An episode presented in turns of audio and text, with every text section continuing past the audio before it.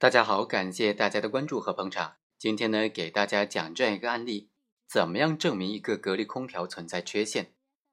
一方面呢，如果说空调发生火灾，往往会引发很大的灾害；另外一方面，如果要求空调的生产商，也就是格力公司来承担火灾的赔偿责任，从举证责任的角度来看，就必须证明格力空调是存在缺陷的产品。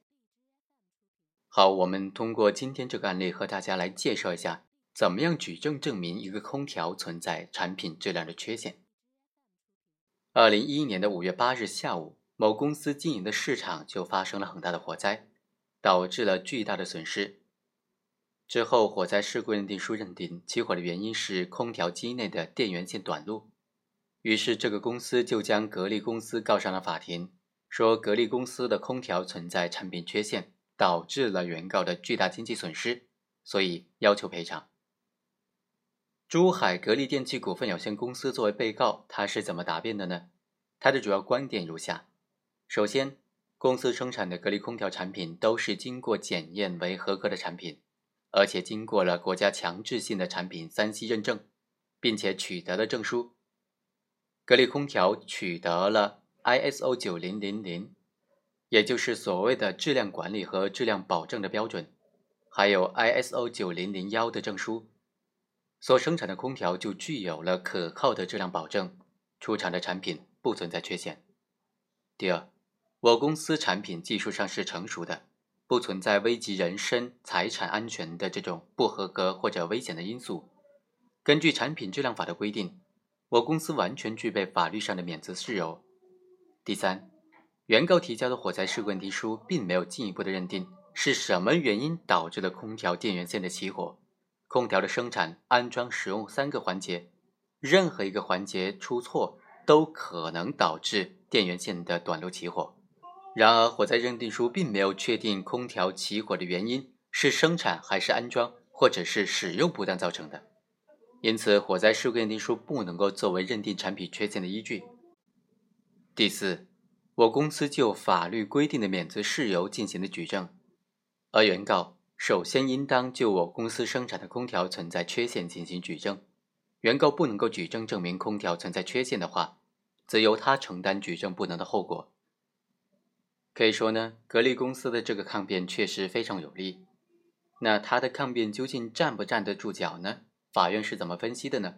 法院就认为，被告提交的国家工商总局。关于认定格力商标为驰名商标的通知复印书，国家质量认证中心颁发的中国国家强制性产品认证证书，用来证明被告生产的产品符合国家质量标准，不存在产品的质量缺陷。原告认为，国家工商总局的这个通知是复印件，不能够单独的作为证据使用，所以不予认可。强制性产品认证证书是一种对企业的授权或者一种荣誉。但是，并不代表所生产的产品就一定不会出现质量问题。法院就认为，国家工商总局的通知书是复印件，在没有原件进行核对的情况之下，不能够单独的作为证据使用。强制性产品认证证书是国家针对企业产品符合产品合格评定制度而颁发的这种认证的证书，是国家为了保护消费者人身安全和国家安全，加强产品的质量管理。对企业及其生产的产品进行的统一的强制的认证，所以也不能够作为产品不存在质量瑕疵的证据。产品缺陷一般来说是指产品存在导致他人身财产所形成的不合理的危险，以及产品本身不符合国家标准或者行业标准。生产者如果有证据证明有以下情形之一的，依法就可以不承担赔偿责任，主要就包括第一。并没有将产品投入流通。第二，产品投入流通的时候引发灾害的缺陷还不存在。第三，将产品投入流通时的科学技术水平还不能够发现缺陷的存在。生产者如果能够就这三种免责事由进行抗辩的话，就应当由生产者进行举证证明，能证明就不需要承担赔偿责任了。在这个案件当中，原告购买的是由被告生产的格力空调。在使用的时候，因为电源线的短路起火，并且引发了大面积的火灾。导致了原告遭受巨大的经济损失。目前，空调已经成为人民日常生活当中不可缺少的电器之一，和其他的电器相比，一般消费者对于空调的操作相对比较少。本案当中涉及的空调的放置的位置也比较固定。空调器在行业内通常由生产者或者生产者指定的专业人员负责安装。原告所经营的市场使用了多台空调器，在常态使用的时候，其中一台发生了电源线的短路起火，超出了空调器本身的功能范围，产品出现了不合理的这种危险的现象。关于空调器电源短路是否能够认定为产品缺陷呢？法院就认为，火灾发生之后。空调器内的机器全部都被烧毁了，仅存的电源线的残骸和现场的照片是不能够作为产品质量技术鉴定的检材依据的。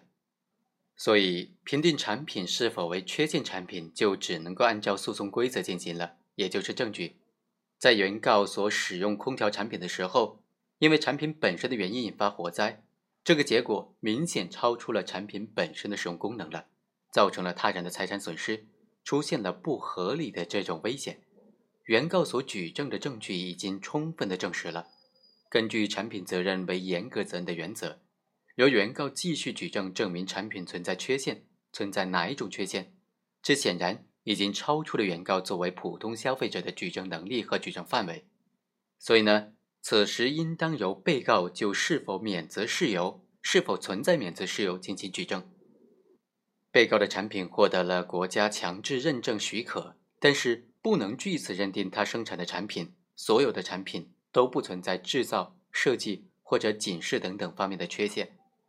被告列举的证据都不能够适用于免责事由，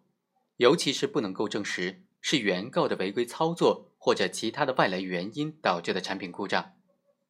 鉴于因为不能够归咎于原告自身的原因，自身的客观原因。最终导致了产品质量鉴定没有办法进行，所以火灾事故认定书就成为本案当中唯一的同时具有客观性、关联性和证明力的证据了。